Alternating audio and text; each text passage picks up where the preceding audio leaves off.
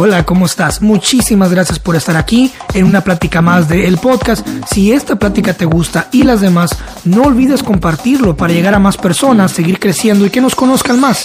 También no olvides darle follow en la plataforma en la que estés y darle a la campanita que te aparece ahí para que te lleguen notificaciones cada vez que salga el episodio y así no lo escuches ya después de todos.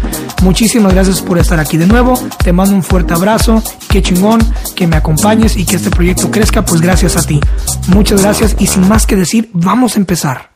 Familia, es eh, de mi placer informarles que el día de hoy, como en todos los episodios del podcast, traigo a una persona obviamente vibra, eh, una personalidad positiva, que bueno, eh, no voy a decir más, ahorita van a escucharla, van a saber por qué. Eh, obviamente es una gran invitada, estoy muy emocionado, pero quiero iniciar con tres conceptos, voy a leer tres cosas para que podamos entrar en calor y presentarles a la invitada. La primera de ellas es de Albert Camus, uno de mis filósofos favoritos, y tiene un gran libro que dice Mi filosofía, en el que dice, bueno, o lo inicia con la siguiente frase, que dice, los seres, la, experiencia humana es vivir la vida al punto de las lágrimas.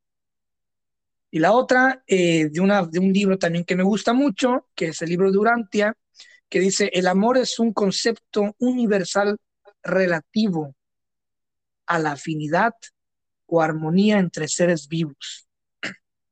Y la última es una frase que fue dicha por Albert Einstein ya en sus últimos años de vida, donde dice que el amor es la, es la energía madre.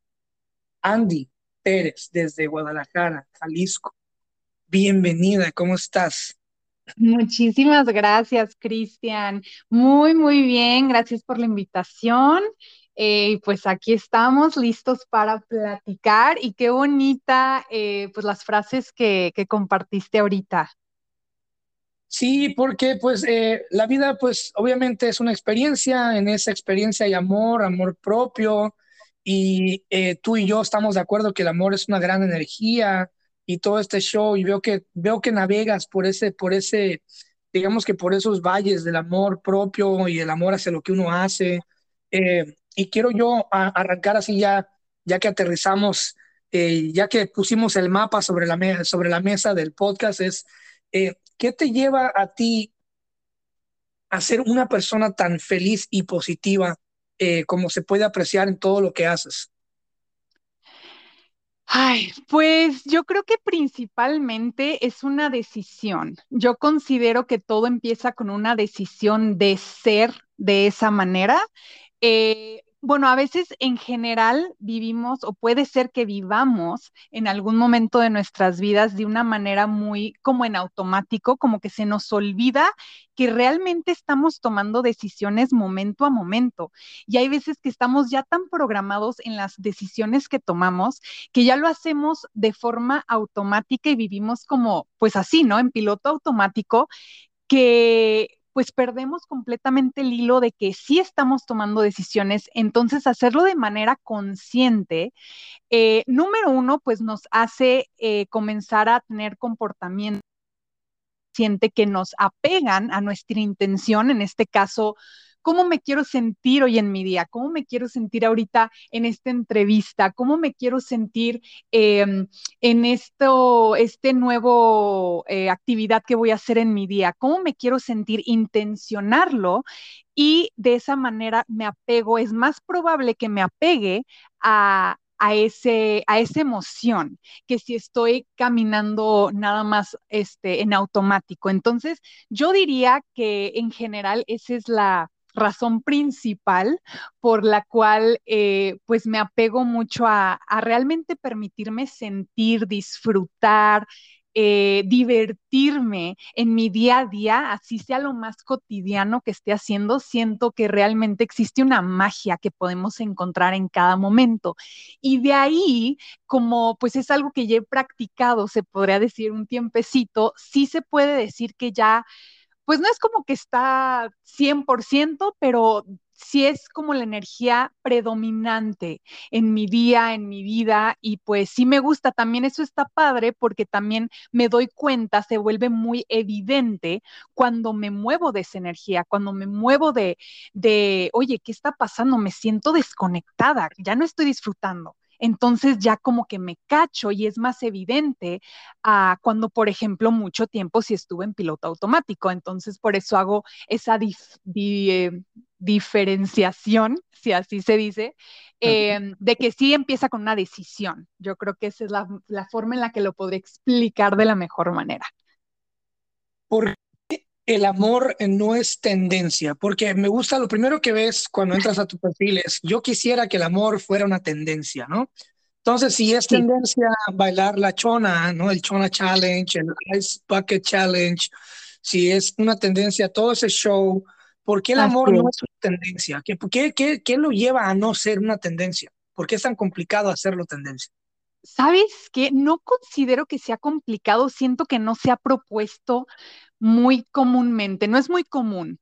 Entonces, aunque sí lo es, es, raro porque siento que el amor, la palabra amor, hay veces que me encanta, es mi palabra favorita, yo creo, pero también siento que ya está un poco, cada quien tiene su propia percepción de lo que es el amor. Muchas veces se confunde con relaciones especialmente románticas, y siento que el amor va muchísimo más allá de eso. Eh, es una energía muy poderosa que siento que nos une, que siento que, que cura todo, que cuando realmente estás vibrando en esa energía, es una armonía que, que realmente es inexplicable pero siento que principalmente por eso, yo creo que esa es la número uno, que como está tan diversificada la idea de lo que es, eh, no se promueve como que en una misma línea, entonces como que se dispersa. Yo creo que esa es la número uno. Y número dos, prácticamente sí siento que no hay así como que digas em, algo constante que esté reafirmando eso, aunque sí siento, para serte honesta, sí siento que de la pandemia para acá, de unos añitos para acá, eh, sí se ha reforzado y sí se ha promovido muchísimo más. Entonces, siento que para allá vamos, la verdad. Tengo la esperanza y, de, y, decido creer que para allá vamos. Mencionabas que ser feliz es una decisión, ¿no? Entonces, eh, es cuestión tan fácil como de subir el switch para arriba o de bajarlo para abajo, ¿no?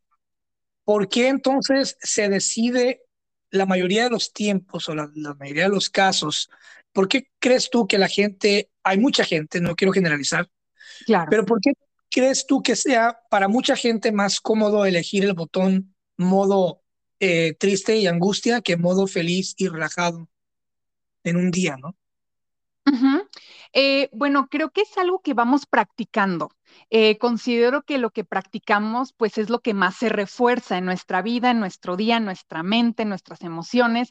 Entonces, por ejemplo, si nos vamos así hasta atrás, de cuando nacimos, ¿no? Nosotros nacimos felices, conectados con nosotros mismos, realmente no juzgábamos, no sabía que era qué era bueno, qué era malo.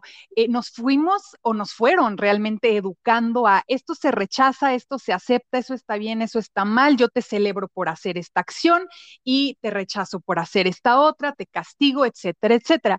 Entonces nos fuimos programando, nos fueron programando, eh, sí nuestros, los que nos criaron y también, por ejemplo, en cuestión de la sociedad, entonces nos fuimos programando con esta idea de, cómo tenemos que vivir y realmente al final de cuentas todos buscamos conectar y todos buscamos este, ser, ser aceptados y ser parte de la sociedad. Entonces de esa manera eh, se vuelve más fácil moldearnos a lo que nos dijeron que tenía que ser en vez de realmente presentarnos con nuestra autenticidad verdadera que tenemos o corremos el riesgo de que somos rechazados. Entonces, eh, a veces, aunque no nos guste, si lo que se está hablando es, es caótico, si lo que se está hablando, y de hecho, digo, tampoco es taparnos los ojos, siempre va a haber situaciones eh, en la vida que son pues no necesariamente las más placenteras, existe de todo en este mundo, de hecho por eso pues tenemos variedad, eh, y es sí tomar en cuenta lo que está pasando, eh, especialmente cuando es algo pues que, que, que, requiere de nuestra atención y requiere de, de, de hacer un cambio y de proponer y de unirnos, pero también sobre qué base y sobre qué energía nos estamos uniendo. Entonces es importante recordarnos que eh, lo más importante es tener esa energía que sostenga, esa energía base, que sea una energía armónica. Siempre considero que si estamos en esa energía armónica podemos comportarnos y proponer de mejor manera y solucionar de mejor manera que si nos permitimos drenarnos eh, en el caos, en la energía negativa. Entonces sí siento que sí va una tendencia un poco más a la negatividad. ¿Por qué? Porque es lo que más se ha practicado como sociedad. Entonces, por pertenecer, eh, si yo me, por ejemplo, voy con una amiga y empieza a hablar de sus problemas, eh, si yo estoy consciente y mi intención es ayudar, sí puedo decir, eh, no de que, ay, olvídate, o sea, no, tampoco el, positivismo, el famoso positivismo tóxico, ¿no? Sino de que, ok, esta es tu realidad, claro, permítete sentir lo que estás sintiendo, pero, eh, por ejemplo, ¿qué otras cosas sí puedes resaltar de tu día que están bien? Porque siempre va a haber de los dos lados, siempre va a haber cosas que no te gusten y que sí te gusten, ok, ¿qué podemos resaltar que sí te gusta, que sí, que sí puedes enfocarte ahorita en eso? Eh, para que con esa energía y esa base pueda solucionar esto otro que no está bien. Pero, por ejemplo, si estoy también viviendo de manera inconsciente y nada más quiero conectar con mi amiga, le voy a, la voy a, eh, me voy a unir a su espiral hacia abajo. Y no, pues sí, qué triste, no, sí, pobrecita de ti. Entonces empezamos a alimentar ese, ese negativismo este, o esa negatividad, esa energía negativa que no le está beneficiando ni a mí ni a ella. ¿Pero por qué? Por pertenecer, por conectar. Entonces, yo creo que el proponer sí es más incómodo. Sí es más incómodo decirle a mi amiga, oye, te escucho, pero déjate, propongo enfocarnos un poquito hacia acá eh, es más difícil como que proponer de esa manera, pero sí es más beneficioso. Entonces, creo que cada vez vamos hablando más de eso, hablando más de el enfoque importa mucho, de vivir consciente, no en automático, de proponer, de autenticidad, y creo que cada vez sí va agarrando un poco más peso y es cuestión de, de práctica, realmente es cuestión de práctica y encontrar las, las palabras las palabras puente, ¿no? O sea, que, que cuando alguien te diga, ¿sabes qué? Tengo este problema acá, acá, y ya te empieza a llevar la corriente para ese lado, yo diría frases salvavidas, ¿no? Que te acerquen a la orilla y te ayuden a rescatar la situación. Esos terminan consumiendo positividad y no compartiéndose negatividad, ¿no? Por ejemplo, te escucho, te entiendo, te comprendo, siento tu dolor, pero, ¿verdad? Claro.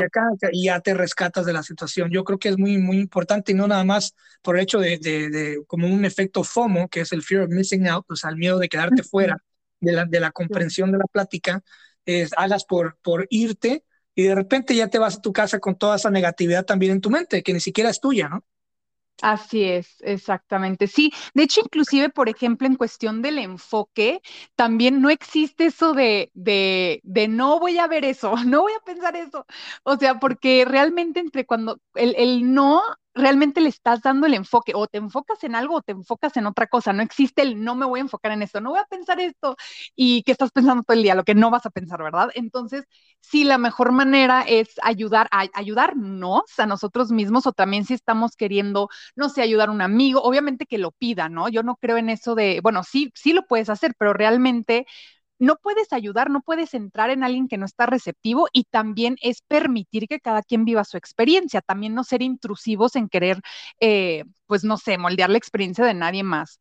Entonces, obviamente, mientras te pide el consejo, mientras esté esa receptividad que te estén, pues, no sé, abriendo su corazón, su experiencia, eh, y quieres y tienes la intención de ayudar, también es cambiar el enfoque. De hecho, también, por ejemplo, se me hace como un niño chiquito, cuando está llorando porque quiere un juguete, no le dices de que, ay, no, mira, déjate explico, es que es innecesario, es que ya tienes dos en la casa, o sea, no le explicas, el niño está 100% enfocado ahí, entonces, ¿qué haces? Cambiar el enfoque, mira, ahí viene tu primita, mira, vamos a ir a la fiesta mira, es cambia, así lo mismo con la mente, cambia el enfoque, háblale de otra cosa y ya va a cambiarse, no le trates de convencer de que lo que está viendo este, no está bien o debería cambiar, sino cambiar el enfoque creo que es demasiado benéfico eh, y pues yo lo aplico bastante. Y fíjate que estaba muy curioso la narrativa, ¿no? La narrativa personal de todo. El mundo es, es, es, como tú lo quieras ver. Eh, estaba viendo, estaba viendo bueno, se está todavía haciendo en la Universidad de Harvard, que dice que eh, uno realmente puede sanar o ayudar a sanar ciertos traumas o ciertos eh, estados que te provocaron algún, algún tipo de shock traumático con, no sé, diferentes cosas, que desde que te quemaste en la estufa hasta una violación, todo ese show, ¿no? Que uno puede recurrir al pasado y tratar de cambiar un poquito la narrativa de lo que recuerdas. Es como un autosugestionamiento, pero para el bien, no para que te autoengañes de que no nunca pasó, pero es e, el, hecho de cambiar la narrativa un poquito, tan solo un poquito, y regresar a esa escena dolorosa y cambiarla poquito en el que, en el que tú salgas un poquito victoriosa o victorioso, te ayuda grandísimamente a, bajarle a ciertos rasgos y ayudar a un mejoramiento psicológico de traumas. E, es que cuál tan, cuál tan importante es que el pasado puede eh, regresar al pasado, puede, puede, puede, sí se puede cambiar. No es de que ah, ya lo pasado, pasado, ya no se puede cambiar. No, sí se puede cambiar, porque el, el, pasado es tan, tan finito e infinito como el presente. O sea, ¿qué te dice que el pasado es algo que se queda ahí? ¿Qué te dice que el pasado es algo que todavía existe? ¿Qué te dice que el presente realmente es, es, algo que existe? O sea, uno tiene el tiempo en nuestras manos, yo creo. Claro, ahora sabes que está bien interesante. Eh, eso que dices del pasado que, que yo le llamo, o lo he escuchado, o lo he aprendido como resignificar, o sea, literal, le cambias el significado a lo que viviste. Es bien chistoso como decimos que es el pasado, que ok, el pasado, ¿no? Pero realmente tu pensamiento está aquí y ahora. O sea, aquí y ahora te estás trayendo una experiencia pasada aquí y ahora, y te está afectando aquí y ahora. ¿Mande? Y la sientes igual. Así es, entonces realmente es pasado. No, no, no, lo estás viviendo aquí y ahora. Entonces sigues trayéndote y alimentando esa idea, porque es una idea, al final de cuentas es una idea, hay un pensamiento que está en tu mente aquí y ahora, muy aparte de cuando lo viviste o no, que sigues alimentando y alimentando. Entonces sí, definitivamente eso de resignificarlo, que, que, qué chistoso que lo, que lo traes a la mesa, porque, por ejemplo, yo lo he hecho muchísimo, lo hago todo el tiempo, pero regularmente sí lo resignificaba como, por ejemplo, a cambiarlo a comprensión de que esta persona me hizo esto, pero seguramente esta persona, no justificándola, sino para ayudarme a mí de comprender desde dónde viene. Es que accionó porque esta persona también vivió esto de chiquito o me platicó esto, entonces entiendo que seguramente para él o para ella fue de esa manera, entonces, o sea, para no tomarlo personal, me funcionaba y me funciona. Pero algo que se me hizo impresionante de muchos mentores que pues ya existen, eh, que literalmente, y yo creo que a eso se refiere eh, el estudio que dices de Harvard, que están como muy indagando en eso, que puedes cambiarlo radicalmente, o sea, algo, algo, no nomás de que, ay, bueno, lo comprendo, sino de que como si no hubieras vivido eso y realmente se siente, lo intenté una vez y dije, wow, o sea, cambiar completamente así de que de chiquita fue esto, no, no, no, es más, casi, casi mis papás ni fueron mis papás los que, los que son, eh, así cambiarlo por completo y te sientes súper diferente, así como al final dices, bueno, pues si funciona, ¿por qué no hacerlo, no? Pero sí, sí, hasta, o sea, sentía muy o sea, me impresionó cómo me llegué a sentir de que así escribirlo, de que a ver cómo, cómo fue mi, mi infancia, cómo, este, qué me decían las maestras, cómo eran mis calificaciones, qué pensaban de mí, así de, y dices, wow, o sea, realmente te sientes súper diferente, pero al final como que lo dejé ir porque dije, no me voy a como que apegar a esa nueva historia, pero en el momento me sentí empoderada y dije, esto sí funciona. Y fíjate que hay una parte del artículo este, que me gusta muchísimo, lo voy a decir en inglés, lo voy a traducir, que dice, Dice, we want to make humans realize that the subconscious is not written with permanent marker. O sea, oh queremos, dar, queremos darle a entender a la gente que el subconsciente no está escrito con marcador permanente. Eso dije yo, me tronó la mente. Dije, no manches. Imagínate que podamos cambiar el, el mindset desde el subconsciente. Es que sí se puede, está muy cañón, está padre. A mí me, la verdad es que me fascina, me encanta, me fascina. Inclusive, por ejemplo, también hay otro, este, otra práctica que me gusta hacer mucho, pero, o sea, ya casi, casi te vuelves, ¿has visto el efecto mariposa? Bueno, no sé si...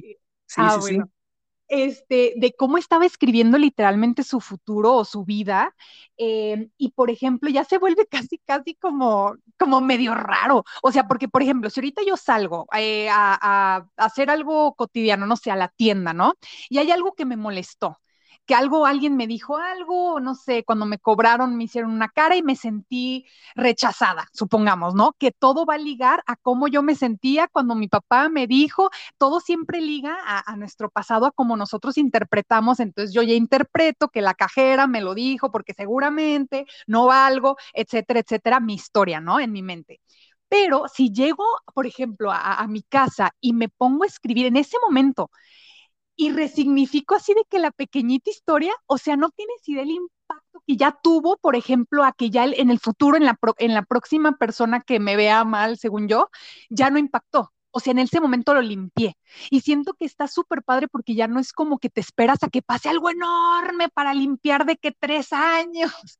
Sí, sabes, así como que un trauma muy grande, sino que vas limpiando, así se me hace así como cuando primero limpias el, el cuarto, así cuando empiezas esto de desarrollo, desarrollo, personal, crecimiento personal, bueno, así me pasó a mí, si era como que muy denso de que decía, ¿cuándo va a terminar, Dios mío? O sea, muy denso, muy, muy denso, como que entrar a un cuarto y tener que así de que quitarte la araña, así.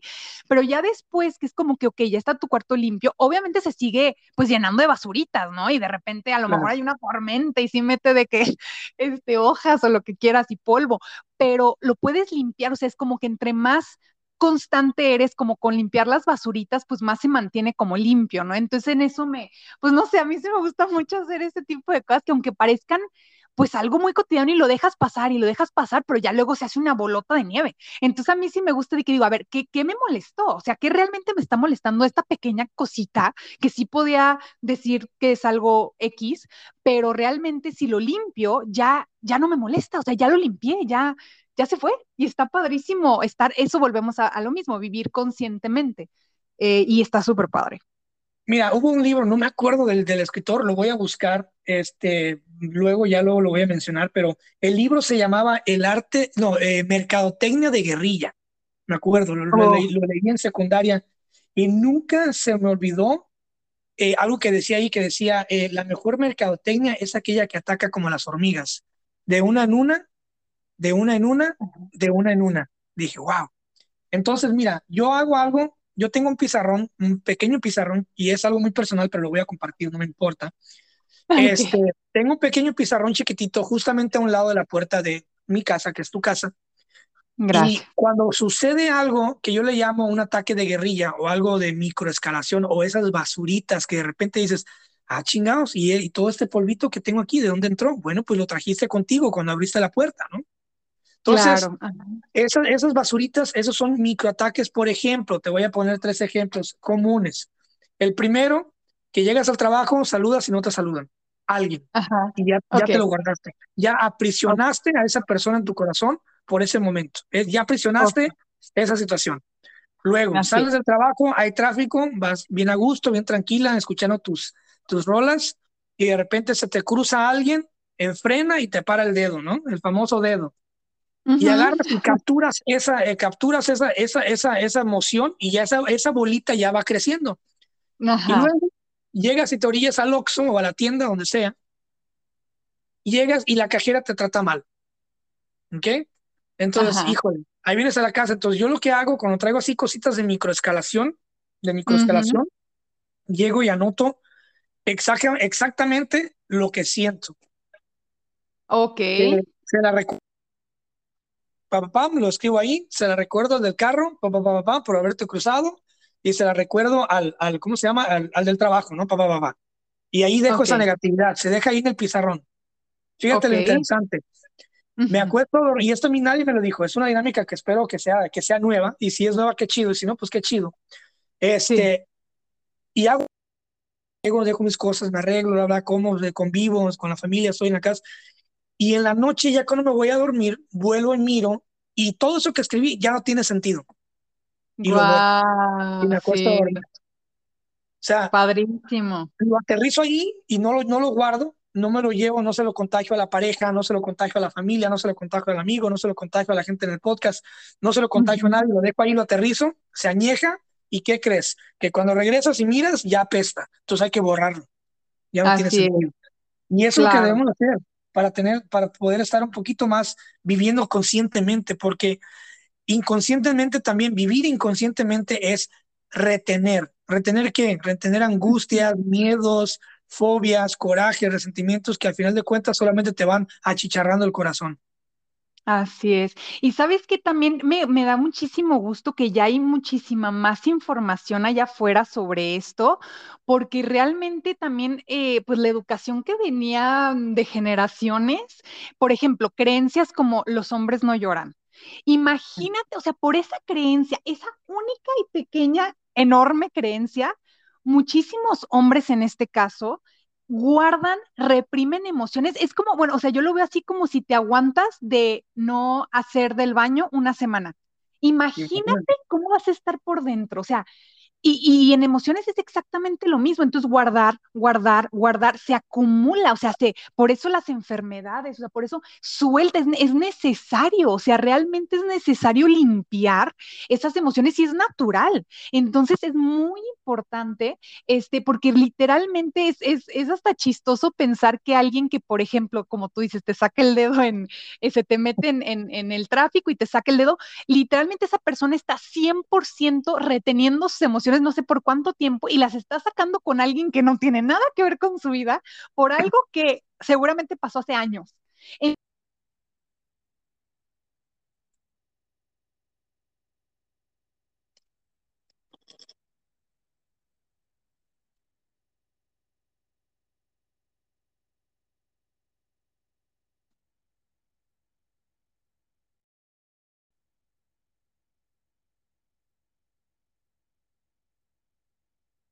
Lo estás haciendo, pero ya realmente se vuelve un hábito, o sea, se vuelve pues tu, tu forma de vivir, tu estilo de vida, este, y qué benéfico para la sociedad, ¿no? O sea, realmente y para nosotros, o sea, nos sentimos muchísimo mejor, estamos conscientes, estamos observándonos, este, en nuestros comportamientos y sí vamos pues sintiéndonos mejor y viviendo, eh, teniendo una mejor calidad de vida al final de cuentas.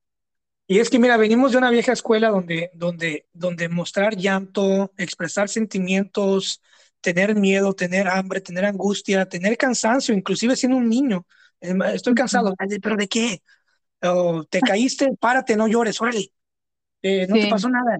Eh, o sea, vivimos ahora, la realidad nos dimos cuenta de que ahora, porque ya nos dimos cuenta el ser expresivos, llorar de niños, expresar lo que sentimos, tengo miedo, no lo quiero hacer, no estoy seguro, es ser expresivos es humanidad. O sea, si entiendes, ahora ya nos estamos dando cuenta de que si llora y es varón, es un ser humano, es un, es un niño, es un ser humano, que al día de mañana él tiene que tener la de ser y poder ¿Se entiende? O sea, no, no quieres tú que esa persona crezca a ser, un, a ser un, un, adulto que no llore, que, retiene, que retenga sus sentimientos y los termine eh, regando en agresión o transformando en agresión hacia la pareja.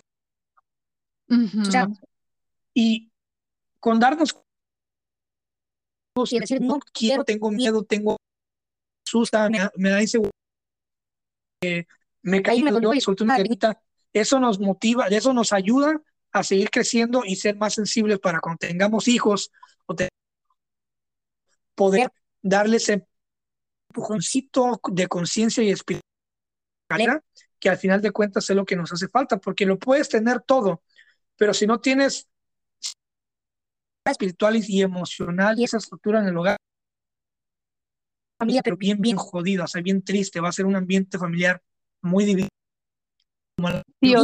de las familias latinoamericanas.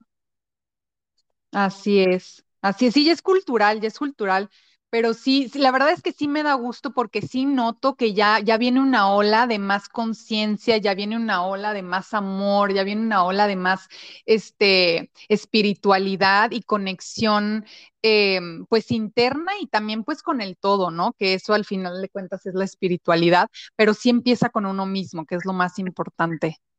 Hablando de conexión, eh, ocurrió algo muy chistoso, muy curioso, lo miré yo, que obviamente la gente va, va a poder regresar a este episodio y escucharlo de aquí a 20 años, ojalá que siga el Internet existiendo. Este, Y eso, eso pasó para la prosperidad, creo yo, mucha gente lo supo y lo notó.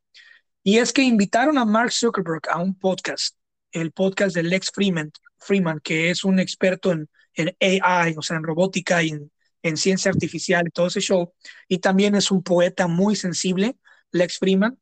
Eh, y por alguna razón, Mark Zuckerberg le, le aceptó la invitación y fue y le hizo preguntas existenciales, pero bien machines, o sea, bien profundas, al grado de que hubo una que lo dejó en silencio por, como por casi medio minuto, por casi medio minuto, pensando en la respuesta. Y, yo sé que Mark Zuckerberg tenía la respuesta luego, luego, pero es que cuando te preguntan algo tan profundo, le piensas un poquito en contestar, sí. pero al final, al final de cuentas lo contestó y esas personas como de robótica, como, como Elon Musk, toda esa gente, eh, saben que son muy, conserva son muy reservados a lo que son en el núcleo, ¿no? En el core de lo que realmente son. Yo también, inclusive yo, que no, pues ni siquiera estoy a la altura de, de, de todo eso, ¿no? Todos somos reservados, imagínate ellos. Entonces le pregunta a Lex Freeman, le dice, ¿tú piensas, tú piensas mucho en tu mortalidad? Eh, eh, y si sí, y si no, y le contesta, no, sí, sí pienso bastante en mi mortalidad, como toda persona de 32 años.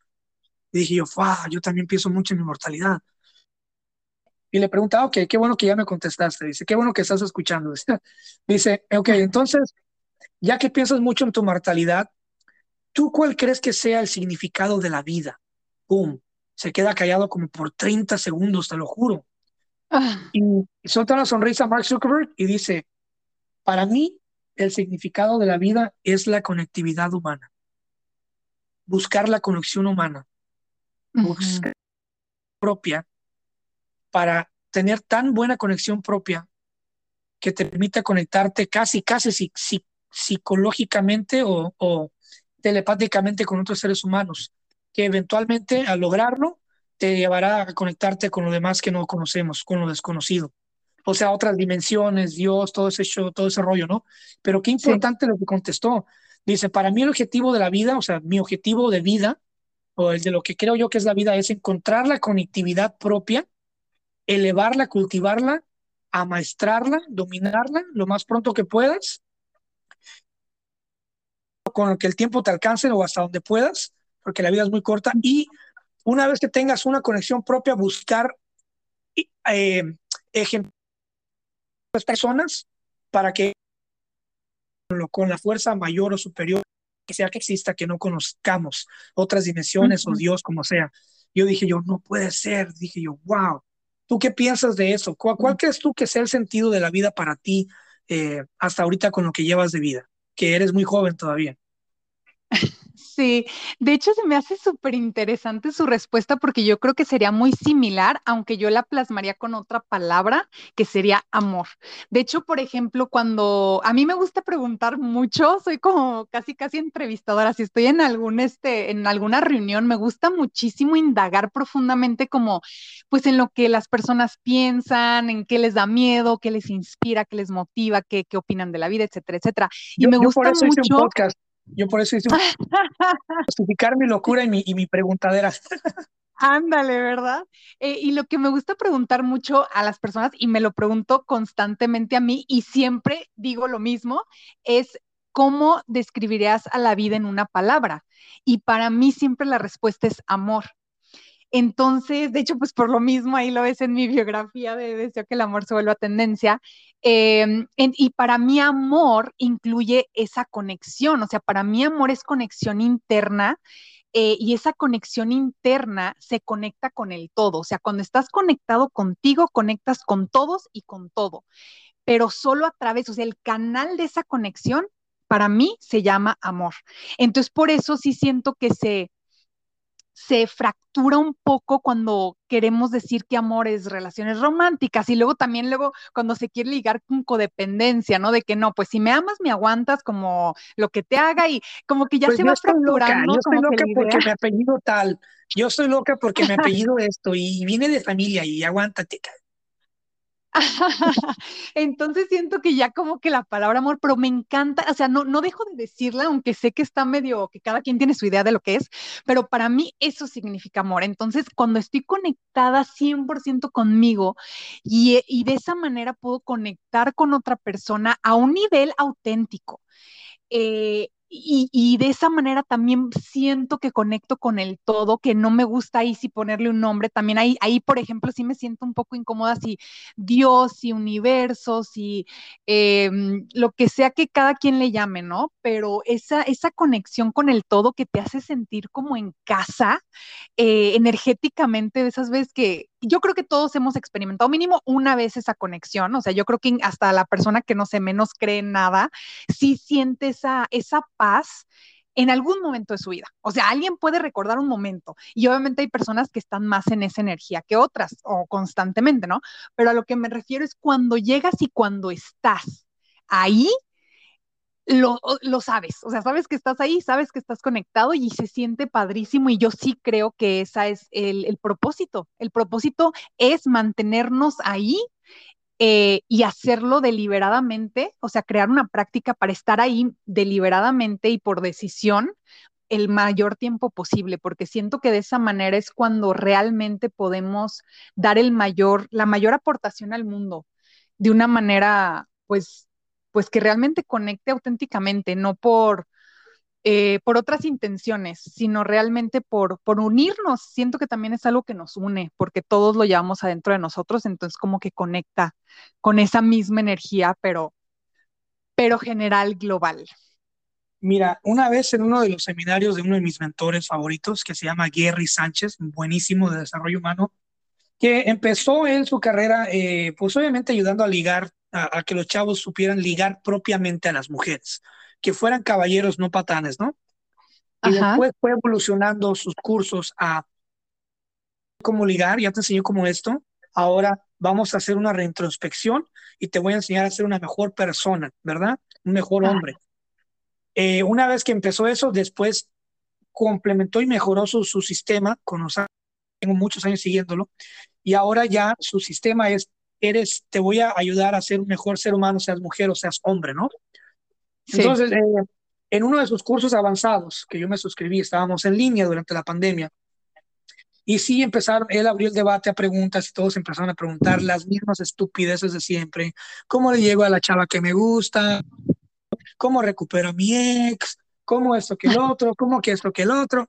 Y él suelta, la, suelta una carcajada y escucha a todos pacientemente y suelta una risa así entre dientes y dice, se me hace, respeto todas las preguntas, pero se me hace curioso que paguen por estar aquí y tengan la oportunidad de, de, preguntar cosas importantes y me sigan preguntando tonterías. Claro. Les voy a contestar todas esas preguntas con una sola afirmación. ¿Ok? Tú eres el banco.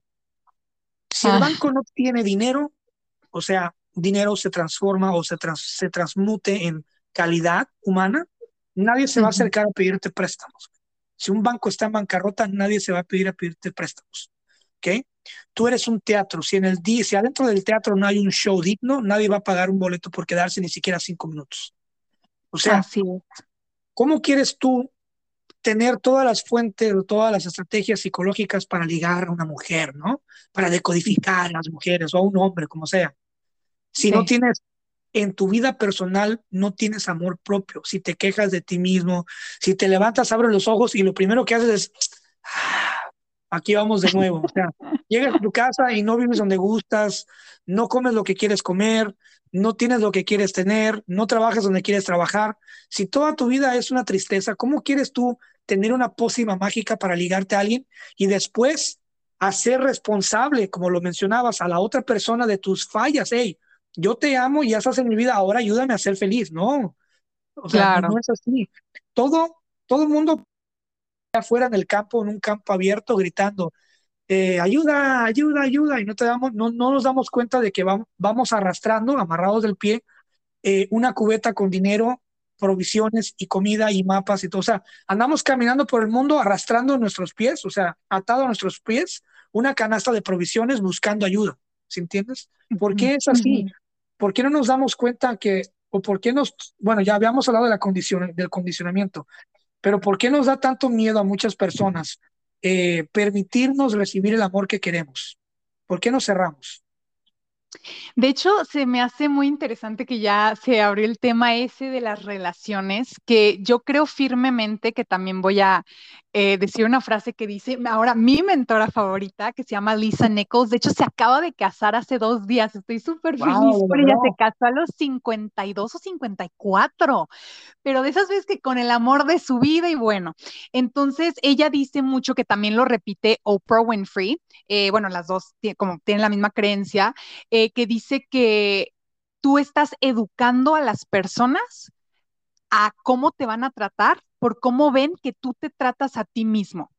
Entonces, si tú no te respetas, si tú no te valoras, si tú permites que, que, que te falten al respeto, si tú permites, si no tienes límites, no pones límites, no eres honesto, no eres honesta, ¿cómo esperas que alguien venga y te dé ese comportamiento que tú no te das a ti?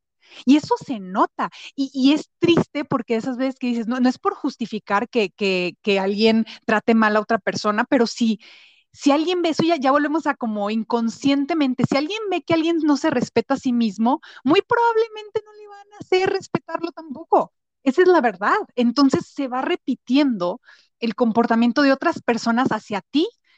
Eh, en espejo a cómo tú te tratas a ti. Entonces eso se me hace súper poderoso y siento que aplica 100% a las relaciones, así como tú dices. Eh, ¿Qué estás, o sea, quién eres para ser o para recibir la persona que tienes en tu mente, que es como tu ideal. O sea, de hecho a mí me gusta, bueno, hay, hay, dos formas, que una también la hice mi mentora, pero también otra, no sé dónde la escuché, que se me hizo así como que muy al punto, que decía, no nada más es, por ejemplo, qué quieres tú en una relación, sino imagínate esa persona que, es tu ideal, ¿ok? ¿Qué persona quisiera esa persona? ¿Cuál sería el, el ideal de esa persona que tú quieres? Y pregúntate, ¿tú eres eso? tú aportas lo que esa persona está queriendo. Tú serías su ideal. Tú, tú este, cumplirías con todos los requerimientos que esa persona que para ti es tu ideal, tú serías su ideal si cumples con todos los requisitos o no. Sé, séte honesto y también si es un no, que es muy probable que sea un no, está bien. O sea, también es como serte honesto y decir, ok, trabajar para ser esa persona que pueda estar con el ideal que yo quiero. Ahora, de otra manera, como lo dijo mi, mi mentora, es de que hagas una lista, por ejemplo, de todo lo que quisieras en alguien. Y dice, conviértete en esa lista. Ok, quiero que tenga tanto dinero. Ah, pues vas. quiero que se vea así. Échale ganitas. claro, este, quieres que, o sea, quieres eh, que, que, tenga el cuerpo perfecto y tú cómo andas. O sea, si me explico, por más superficial que suene, si no es como, ok, te importa, está bien. O sea, no, no vamos a juzgar ni nada lo que quieres y tu deseo es 100% válido. Ok, ¿quieres esto? ¿Tú cómo te estás presentando? O sea, ¿no? Que sea equitativo. Entonces, eso también se me hizo bien poderoso de cuando se casó, dijo, wow, o sea, tardé 50 años en, en convertirme en la lista que yo quería de una persona y llegó. O sea, me estoy casando con mi espejo, literalmente. O sea, me convertí, ella no necesita de que, o sea, tiene, es la segunda millonaria o billonaria de este afroamericana en el mundo después de Oprah. O sea, no necesita ni dinero ni reconocimiento. Tiene este ocho libros que fueron bestsellers, le va increíble. O sea, ella por sí misma es súper exitosa, eh, bajó muchísimo de peso, se ve guapísima y todo lo que hace. O sea, no es como que necesita que la complementen, digo, que la, que la llenen o que le llenen un vacío, sino está completa y obviamente se casó con una persona al mismo nivel, muy exitoso, completamente eh, sano físicamente, atractivo, se ve que hace una excelente, pero o sea, esas veces cuando ves la pareja y dices sí, o sea, es como un clic, un match perfecto. ¿Por qué? Porque cada quien está en su mejor versión. Entonces, esa es la manera. ¿Qué, qué, o sea, ¿quieres lo mejor? Date lo mejor, sé lo mejor. Y así se te va a presentar.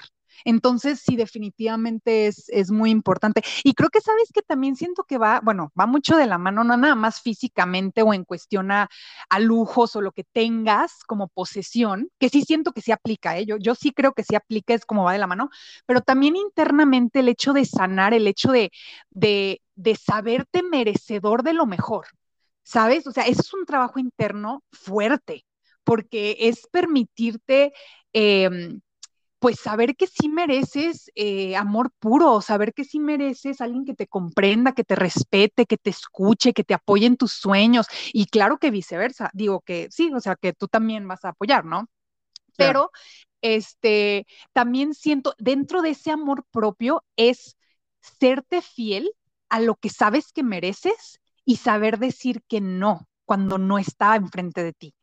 Eso siento que está cañón porque nuestras mismas heridas nos hacen aceptar cosas que sabemos que merecemos más, que sabemos que no queremos ese comportamiento, que no queremos ese trato y lo, lo aceptamos para llenar el vacío y no estar solos. Entonces, es saberte merecedor y quedarte con tu amor propio y saber distinguir y decir que no, porque tú sabes que no es, tú lo sabes. O sea, bueno, yo, yo confío en la intuición muy, muy, muy profundamente y yo estoy segura que siempre sabemos cuando es un no. Siempre lo sabemos, pero ahí vamos. Entonces, ahí depende. Eso también es amor propio, es decir, no. No, aunque me muero de ganas. ¿Por qué? Porque no quiero estar solo. Pero prefiero esperar, porque también, supongamos que estás con alguien y se presenta la persona ideal y estás con esta otra persona. O sea, no, no, no, no, no generas espacio, no hay espacio para eso que sabes que mereces si estás llenando ese espacio con algo que sabes que no es para ti. Entonces, sí es una paciencia y una, al final se traduce en amor propio, el saber que, que va a llegar en su momento indicado y también mientras seguir trabajando en ti, pero saber qué es lo que mereces porque sabes que también tú aportas eso que, que estás pidiendo de vuelta. Entonces sí es un trabajo interno fuerte. El deseo. Todo el mundo deseamos cosas. Eh, yo comparto mi, forma personal. Yo, yo siempre de niño he notado, no me daba cuenta, de repente solamente pasaban las cosas. Por ahí de los 13 años, cuando empecé a estudiar metafísica, cuando empecé a estudiar la ley de la atracción, budismo, todo ese show que me, me, me emergí en todo lo que es el Kibalión, todo lo egipcio, todo lo que, todo lo que, todo lo que pasa cuando, lo que pasa por la mente o los libros que pasan por la mente de un joven inquieto y que quiere saber respuestas del universo, ¿no? Que a muchos les ha pasado, yo creo. Entonces me empecé a dar cuenta de algo, que la vida a mí me dejaba en claro muy dos cosas. La primera es que yo no puedo cometer errores. ¿Por qué? No sé, pero no puedo cometer errores. Si quiero ir muy rápido, infracción. Si quiero payasear, problema. Si quiero jugarle al, tú sabes, problemas. Si quiero ser quisquilloso, problemas. Si quiero darle un atajo, problemas. Nunca he podido yo este, fallar o hacer eh, un error. Y al principio sí me encabronaba, decía, pero ¿por qué si él sí? Hay gente que, y, y ahora digo yo que es por algo hay un propósito en mi vida que desconozco que no me permite a mí cometer errores. No debo de hacerlo. Por eso se me están cerrando todas las... Quiero tomar un atajo. Por algo. Y ahora, cuando ya me rendí, cuando dije, que ya no voy a tomar atajos, todo lo voy a hacer como debe de ser, me ha ido muy bien. Vivo una vida en paz. Y aquí viene la otra que también me di cuenta que yo de niño deseaba muchas cosas. Deseaba una computadora, obviamente de casa humilde, deseaba una maquinita, ¿no? Porque yo antes mi sueño era, antes mi meta era robarme un peso o dos de las tortillas y jugar las maquinitas, ¿no? Y ese era mi sueño más grande y me encantaba. Y me, le ponía la, la, la, moneda a la maquinita y se me prendían los dedos, ¿no? Una ansiedad que me daba por jugar y un gusto. Y yo decía, cuando yo sea grande quiero tener una área de juego para mí, en mi casa, donde nadie me moleste, donde no tenga que ponerle monedas, donde yo pueda jugar todo lo que quiera, ¿no? Tú sabes, sueños de niños. Y una computadora bonita y todo ese show para que no tener, tener que ir a un ciber a hacer mis tareas. Entonces, cositas materiales que uno va deseando y, y también con los libros, todo. Y me di cuenta, eh, Andy, que apenas hace unos días eh, hice una pequeña remodelación en tu casa en mi casa, que es tu casa. Gracias. Y terminé de montar una pequeña, y no te, a lo mejor no es muy importante, pero sí es, vamos al, punto en el que, al que quiero llegar con esto. Y terminé de montar una especie de área, tenía un área, un área libre, y dije, ok, aquí debo de poner algo para rellenar este espacio, pero tiene que ser algo que me divierta, algo que me guste, que abra la puerta y me gusta, me guste ver, ¿se entiendes? Sí. Entonces una cosa llegó a la otra y terminé y todo y me senté a ver, a contemplar esa área recién terminada y era un área de juego, con mi maquinita, con mis sillas de maquinitas, con mis pósters así, tal cual como si fueras a una miscelánea, una tiendita en los 90. ¡Qué cool! Con juegos, ilimitados y todo, dije yo. Y me vino a la mente, dije, fuck, me acabo de cumplir mi, mi visión, lo que decía, y me dio tanto gusto, dije, what the fuck. Eh, o sea, me tomó, ¿qué? 30 años de mi vida hacerlo, pero wow, o sea, nadie tiene eso en su casa. Nadie tiene esto. O sea, dije yo, wow, con luces neones y todo acá bien chido. Y esa es un área que me di por gusto. Ese, es, es, un, es un caprichito. Y yo empecé a pensar en todo lo que he logrado, que deseé. Por ejemplo, volteo y tengo como siete computadoras. tengo esto, tengo mucho. Dije, what the Entonces, ahora, desear. ¿Por qué? Hay una frase que dices tú que dice, si lo deseas es por algo, que está en, tu, en tus redes sociales. Y yo te quiero preguntar, ¿por qué deseamos lo que deseamos? Sí, yo creo firmemente que hay un destino, un camino que venimos a vivir a este plano físico. Obviamente ya me estoy yendo como a más el tema espiritual, pero yo sí considero que hay ese camino que venimos y decidimos transitar y eso está dictado por nuestros deseos. O sea, es nuestro deseo es la manera en la que nuestra alma nos está diciendo por dónde es, por dónde es lo que venimos a experimentar. Porque, por ejemplo, hay personas que tienen, o sea, todos tenemos diferentes tipos de deseos. Entonces, a lo mejor puede ser, podemos generalizar de que, ay, bueno, todos queremos eh, mucho dinero, supongamos, ¿no? Pero realmente, mm, para empezar, no queremos dinero, queremos libertad queremos libertad de hacer lo que queramos y que no la da el dinero. Pero número dos, ¿qué es libertad? Cada quien determina lo que es libertad, eh, pues dentro de su experiencia, ¿no? Y por ejemplo, algo que para mí fuera libertad, que es mi deseo y que yo veo como libertad, para otra persona no fuera, o algo que para mí es, eh, me hace feliz, si a mí me hace feliz tocar el piano, y hay otra persona que tocar el piano sería lo peor de su vida y no tiene ese deseo y cero que ver, pero ¿por qué una persona se siente muy bien con eso y otra no? Entonces, ¿por qué alguien desea ser abogado? ¿Por qué alguien desea ser médico? ¿Por qué alguien desea hacer un podcast. Y otra persona no, otra persona diría, ay, no, qué horror, o sea, jamás en mi vida, por favor, o sea, no. Entonces, ese deseo eh, te va guiando y te va diciendo por dónde. Eh, pues por dónde es. Inclusive también yo creo que en personas, yo sí considero que las personas que nos despiertan el deseo interno, hay algo que el alma está diciendo aquí es, aquí es, aquí es. Y de hecho no necesariamente significa, ah, porque hay veces que, una señal. No siento, hay veces que, que, confundimos y decimos, es que aquí es, y eso significa que es para toda la vida. Yo siento que también el aquí es significa a lo mejor, esta es tu próxima lección. O sea, porque siempre aprendemos de todos. Y aunque decimos, ay, no, no hubiera vivido esa experiencia, o fue muy dolorosa, por ejemplo, en alguna relación romántica, ¿no? Pero en algún momento nuestra alma nos dijo, aquí es. Entonces aquí es, pero aquí va a ser tu lección siguiente.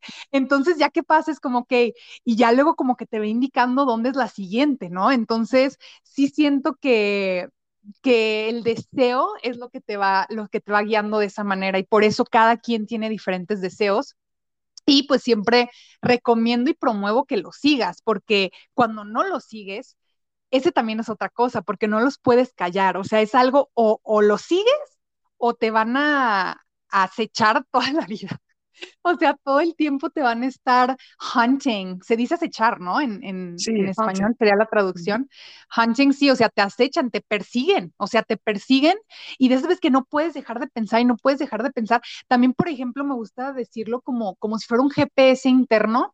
Cuando tú pones un GPS y dices, ok, quiero ir a este lugar, lo pones, ¿no? En tu celular y te dice, vuelta a la izquierda. Si no das la vuelta, sigue hablando y de izquierda, y luego te das la vuelta y dices, no te voy a escuchar, y te sigue diciendo, retorno en la siguiente y das vuelta a la izquierda. O sea, una y, otra vez. Luego la sigues y te dice, baboso.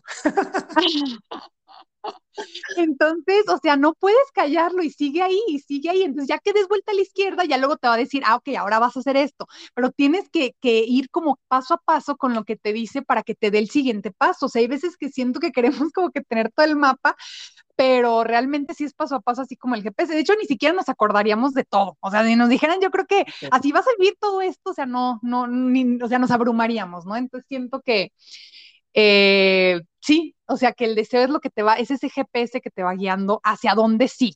Y si te sientes mal, o sea, por ejemplo, si se siente mal, es un no. Y si se siente bien, es un sí. Y pues claro que también eso tiene, eh, pues es práctica para realmente poder ubicar eh, lo que tu intuición te está diciendo, pero se vuelve más fácil. Cada Mi, mi, intuición me dijo que te haga esta pregunta, porque sé que me vas a dar una buena respuesta y me vas a ayudar a, elaborar mi propio concepto. Yo te quiero preguntar, ¿qué hay detrás psicológicamente o no sé, pero por qué hay gente que siempre, siempre llega tarde? ¡Guau! ¡Qué chistoso que preguntaste eso! ¡Qué impresionante! Porque yo era de esas personas. Y sabes qué? Literal, te prometo, o sea, no lleva, mm, yo creo que ni un año cuando me di cuenta y dije, wow, o sea, cuando ya como que se podría decir que desbloqueé eso internamente, yo sí, yo considero que son como bloqueos internos que vamos desbloqueando em, y es como un pequeño, a lo mejor inminente, insignificante, pero súper significativo, autosabotaje. En cuestiona por qué yo, porque yo estoy decidiendo, o sea, yo decido a qué horas me despierto, yo decido a qué horas desayuno, yo decido a qué horas salgo de mi casa y si tengo una cita a tal hora, ¿por qué estoy decidiendo llegar tarde? Entonces es un autosabotaje de por qué me pongo yo en esa posición y tiene que ver, pues obviamente con tu con, con tu creencia, con tu, con tu narrativa interna de la puntualidad, o sea, tu, tu relación con la puntualidad, tu relación de estar y creer que estás en tiempo perfecto, en el momento indicado, el respetarte y respetar el tiempo de otros, el tener una cierta estructura de vida, también tiene que ver con tu estructura de vida. Es muy probable, si no es que casi, casi certero, que una persona que constantemente llega tarde no tiene una estructura de vida. Si checas su casa, si checas su espacio, seguramente es bastante caótico, seguramente está desordenado y así también está su mente. Entonces, lo que tienes interno se refleja externo. Entonces, eso es como una yo creo que la mejor forma de decirlo en una palabra sería desincronización interna que se refleja exteriormente. Y mm, se me hace impresionante, de verdad, te lo juro, que cuando yo me di cuenta, o sea, que dije, oye, ya no, o sea, como que ya no llego tarde, o sea, es como raro, porque, bueno, fue, yo llevo como casi cuatro años o cinco de que empecé este, este crecimiento personal de manera constante, porque ya, lo, ya tenía la información, pero la apliqué después, pero bueno, o sea, ahora, ahora de manera constante, em, y que me di cuenta hace como un año más o menos de eso de, de la puntualidad, de que ni siquiera lo, lo, lo, lo dije o lo, me lo propuse, ni siquiera es como que ya no voy a llegar tarde, no, simplemente mi vida se fue estructurando, estructurando, estructurando, estructurando, donde ya tenía una estructura como, pues no podría decir que perfecta, pero ya muy alineada donde ya mi mente está clara, donde ya mi espacio está limpio, donde ya tengo ciertos hábitos que me sostienen y de repente ya salgo de mi casa antes, de repente ya estoy 10 minutos antes en, donde tengo que estar y me, o sea, me acuerdo tener el, haber tenido el pensamiento de decir, wow, no puedo creer cómo llegaba tarde. Así como, no, o sea, como que no tiene lógica ahorita en mi ser. Es como, ¿por qué? O sea, como, ¿por qué? Yo me acuerdo si, por ejemplo, era la cita a las 12 yo salía a las 12 de mi casa y era como, pero ¿por qué? Pero bueno, ya comprendo que es como, para mí es eso, es una desincronización interna que también se muestra exteriormente y en mi caso pues así fue, que no tuve que ni siquiera proponérmelo, sino automáticamente como que hizo clic en mi vida y ya todo tiene como una cierta estructura. Y que a veces viene desde la crianza, ¿no? Ah, definitivamente, sí, eso también podría, no más que a mí me gusta tomar responsabilidad por mis actos, entonces no, no, como que para mí no aplica mucho, aunque sí tiene referencia de decir, bueno, es que de mi familia siempre llegamos tarde, entonces sí, claro que sí tiene que ver con un patrón que se imita, ¿no? Pero, pero definitivamente sí, sí también el como estructurar y de ahí el desarrollo y crecimiento personal que vas desaprendiendo y reaprendiendo eh, pues vas teniendo diferente tipo de conductas de las que aprendiste, ¿no? De, de, pequeño. Fíjate que yo por lo contrario soy muy organizado. sea, mi casa, que es tu casa, es como una estación de bomberos. Todo tiene su área. Todo tiene su área. Y inclusive, no soy tan freak de que, bueno, no, sino, no, está bien. Pero todo tiene su área. O sea, aquí está esto, aquí está el otro, paso uno, paso dos, paso tres, paso cuatro, para emergencia, paso uno, paso dos, paso tres, paso cuatro para el trabajo, paso uno, paso dos, paso tres para tirar hueva. O sea, todo está diseñado para, para más, para la mejor optimización de tiempo y por eso es que yo alcanzo a hacer muchísimas cosas en un día, muchísimas cosas en un día. Este, que yo he trabajado con amigos míos que son impuntuales, que, de que tú acabas de decir, es haciéndole saber dos cosas muy importantes. La, mi tiempo es muy valioso y la segunda es que, la vida sigue, que la vida sigue sin ti. Una vez me pasó con eso y mi amigo dijo, hey, ¿cómo es posible que tú hiciste eso sin mí? Si te dije que ahí va, le dije, brother, eso fue hace tres horas. La vida sigue sin ti y si no eres tú, lo voy a buscar, lo voy a hacer con alguien más. Punto. La otra es, mi tiempo es valioso. Ok, vas a llegar tarde, como siempre está bien. Dame una buena justificación por la cual debo de esperarte. Y te, claro y es parecida a la que ya me diste, no te voy a esperar. Y tienes que, tienes que hacer a la gente que sea responsable de su impuntualidad también, porque mucha gente, ay, es que así es Panchito, ay, es que así es fulanita, ay, es que así es este, tienes que decirle a las 5 para que llegue a las 10 y se los dejan pasar y lo dejas pasar. Entonces, a lo mejor... No, y volvemos a lo mismo. Claro. Sí, dime, dime. Sí, no es que ahí, quería, quería resaltar eh, lo que habíamos dicho de cómo, cómo permites que te traten, o sea, el hecho de tú poner tus límites, de decir, sabes que conmigo así no funciona, si tú así vives en tu vida y hay personas que te hacen, o sea, que dan por alto eso, por lo mismo sigues comportándote así, pero sabes que conmigo eso también como que me da de cierta manera pues gusto de que cuando pones tus límites ya las personas realmente sí se, se tienen. Estoy segura que la siguiente vez ese amigo le dices a tal hora y ahí va a estar. ¿Por qué? Porque ya pusiste tu límite de, sabes que conmigo yo no puedo permitir esto, yo tengo mis horarios y mi tiempo vale y esa es mi decisión tú puedes vivir como tú quieras tu vida y si alguien más te lo permite y si así te funciona, padrísimo. Conmigo así es. Y si no quieres llegar a mi hora, está bien, o sea, pero pues ya no va a poder ser y ya sé que contigo no puedo contar porque no llegas a esta hora, ¿no? Entonces, también está bien permitir que cada quien obviamente decida, eh, pero sí poner tu límite de que conmigo así es y eso es un, una, este, una afirmación de amor propio. Eso también es muy importante y también, pues no es fácil, no es cómodo, pero es, es una forma de respaldarnos, ¿sabes? De darnos el valor que, que sabemos que tenemos, porque sí, nuestro tiempo vale y también este, hay que hacerlo, em, hay que informarlo, ¿no? Hay que poner nuestros límites. Yo también considero que es muy importante. Sí, o sea, valora tu tiempo, valora a quién le das tu tiempo, valora tu espacio, valora tu persona, tu individualismo, valora, valora, tu existencia y acuérdate que si tú quieres impactar, si quieres volverte un coach de vida, si quieres volverte un escritor, tienes que ser, eh, hacerlo por el ejemplo y hacer una contagiosa, o sea, que tu orden genere en otra gente el sentido de orden, que quieran tener también, yo quiero tener el sentido de orden que tiene ese güey. A mí mis amigos y mi, familia me dicen, mismo, yo quisiera tener el sentido de orden que tú tienes. Con mucho gusto, mira lo que hago, mira, te paso a estar esas cositas así.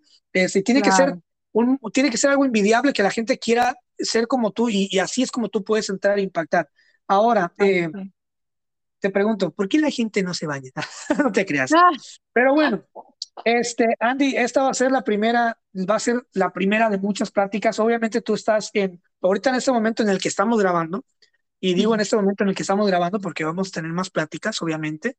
este, Esta va a ser, eh, va a ser tu, tu, tu casa, tu podcast, y cuando, cuando, cuando tengamos un tema que, que, que tengamos, del que tengamos que hablar, sin duda aquí vas a estar compartiendo tus ideas estás en proceso de convertirte en una coach de vida y la próxima vez que vengas quisiera ya tenerte eh, con otro mindset, con mira, eso es lo que ya estoy haciendo, ese es el libro que publiqué o esos son los cursos que tengo o eso es ahora lo que, lo que, lo que estoy haciendo. Entonces, este podcast fue muy bonito, fue mágico, obviamente chido porque la gente te va a conocer, los que, los que te escuchen, y, este, y esa es la onda, o sea, la onda es que, que sepan en quién te vas a convertir, en quién, quién, quién va a estar detrás de lo que vas a crear.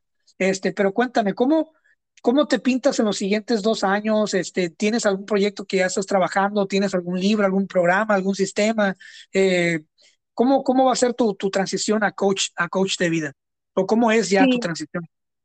Sí, de hecho los primeros dos que ya estoy trabajando es, número uno, un seminario, eh, seminario slash eh, curso, que creo que ya lo pensé suficiente en cuestión, porque no sé exactamente con qué tema empezar, pero creo que el tema donde se tiene que empezar es por el principio. Así que decidí llamarlo eh, Conectando conmigo mismo. Entonces, se va a basar en eso, justamente en la conexión con nosotros mismos, el conocernos más, el indagar en nosotros y en ese estoy trabajando ahorita, que es el, va a ser el primer curso y también estoy trabajando en un libro que espero, pues ya, ya pronto, de hecho se puede decir que ya casi está terminado, nada más es como que super afinarlo, eh, pero no quiero decir el nombre ni voy a decir el nombre aún, em, pero la verdad sí me emociona mucho, lo empecé a escribir desde julio del año pasado, entonces pues ya casi está, está este, pues finalizado, pero sí, este, pues ese ya es como la segunda, el segundo proyecto que, a lo mejor publicaré o daré a conocer, etcétera, etcétera. Pero primero ahorita quiero enfocarme en, como te digo, es un, este, yo creo que más bien es curso, eh, que es conectando con, conmigo mismo, así lo, lo, decidí llamar, porque siento que es como lo principal, así lo principal, y siento que también estos tiempos está requiriendo mucho de eso, también dar como muchas herramientas en cuestión a cómo cómo vuelvo hacia mí, cómo, cómo regreso a casa, cómo cuando estoy perdida puedo tener herramientas para conectar y reconectar conmigo y desde ahí poder vivir mi vida. Entonces siento que hay, mucho, aunque sí hay, como digo, mucha información y más las personas que estamos en eso, que nos interesa, pues podemos ver que hay muchísimo, ¿no? Pero también hay muchísimas personas que, que de verdad hasta me están diciendo de que, oye, tienes cursos, oye, de que muchísimo más de lo que, de lo que pensé, o sea, más bien más, más pronto de lo que pensé y, de diferentes edades que dices, wow, o sea, si hay una necesidad realmente de, de esto, de, de pues de, de, compartir lo que a mí me ha funcionado, que al final esa es mi intención, eh, exponerlo, eh, presentarlo y que pues cada quien lo aplique a su vida, lo, lo, absorba de la mejor manera para que también sea benéfico para ellos en su vida. Entonces, pues eso es lo próximo que tengo, que estoy trabajando. Y es que para qué pasar 20 años de tu vida experimentando y que ya pasó por ese proceso, te puede dar las herramientas para que en lugar de perder 20 años de tu vida, tomes las herramientas y inviertas esos 20 años en crear, crear, crear, crear e innovar. Y por eso es muy importante que nos acerquemos a mentores y a cursos. Así es. Y la próxima vez que vengas, ¿qué te parece una cosa? La próxima vez que vengas al podcast, el curso listo y hablamos sobre el curso y lo desglosamos y damos una idea para que la gente se anime a inscribirse o como sea que lo vayas a manejar, ¿va? Me parece perfecto. Pues muchísimas gracias, Cristian. Fue un placer compartir este espacio contigo y todos los que nos escuchan. Y pues claro que sí, este, cuando ya esté listo el curso, con mucho gusto venimos y platicamos más sobre eso.